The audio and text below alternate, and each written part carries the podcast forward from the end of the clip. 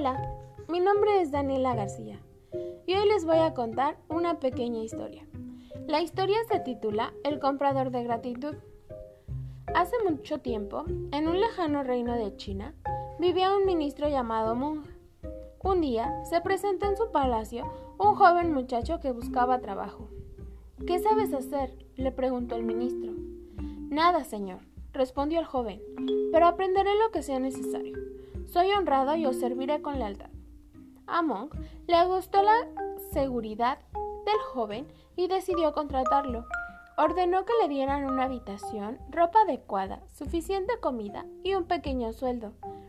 Tiempo después, llegaron al palacio noticias sobre una aldea lejana llamada Su. Los vecinos llevaban años sin pagar sus impuestos y la deuda contraída sumaba una importante cantidad. Además, Tres enviados del ministro habían tenido que huir porque los habitantes de la aldea amenazaban con matarlos. ¿Por qué no os dejáis que yo vaya a la aldea? le rogó el joven sirviente al ministro. Es una misión muy peligrosa, respondió Mung. ¿Sabes que arriesgarías tu vida? Sí, señor, respondió el joven, pero ya es hora de que yo corresponda a vuestra generosidad. El ministro Mung accedió a los ruegos del joven y ordenó que prepararan todo lo necesario. Antes de irse, el muchacho se presentó ante el ministro y le preguntó ¿Quieres que os traiga algo de aquel lejano lugar? No necesito nada, respondió Mung. Pero, si quieres, antes de partir, miren el palacio y si me falta algo, tráemelo. El joven dio una vuelta por el palacio para ver qué le faltaba al ministro y luego partió hacia la aldea. Cuando llegó ahí, los vecinos lo recibieron con cara de pocos amigos. El joven habló con los vecinos, examinó sus deudas y después les dijo, mi señor ha decidido perdonarlos. Todo lo que debéis. Estás libre de cargas. Que la fortuna acompañe a vuestro señor dadivoso, exclamaron los vecinos. Cuando días después el joven regresó al palacio, el ministro le mandó llamar y le preguntó si les había cobrado sus deudas. Pues veréis, señor, contestó el joven.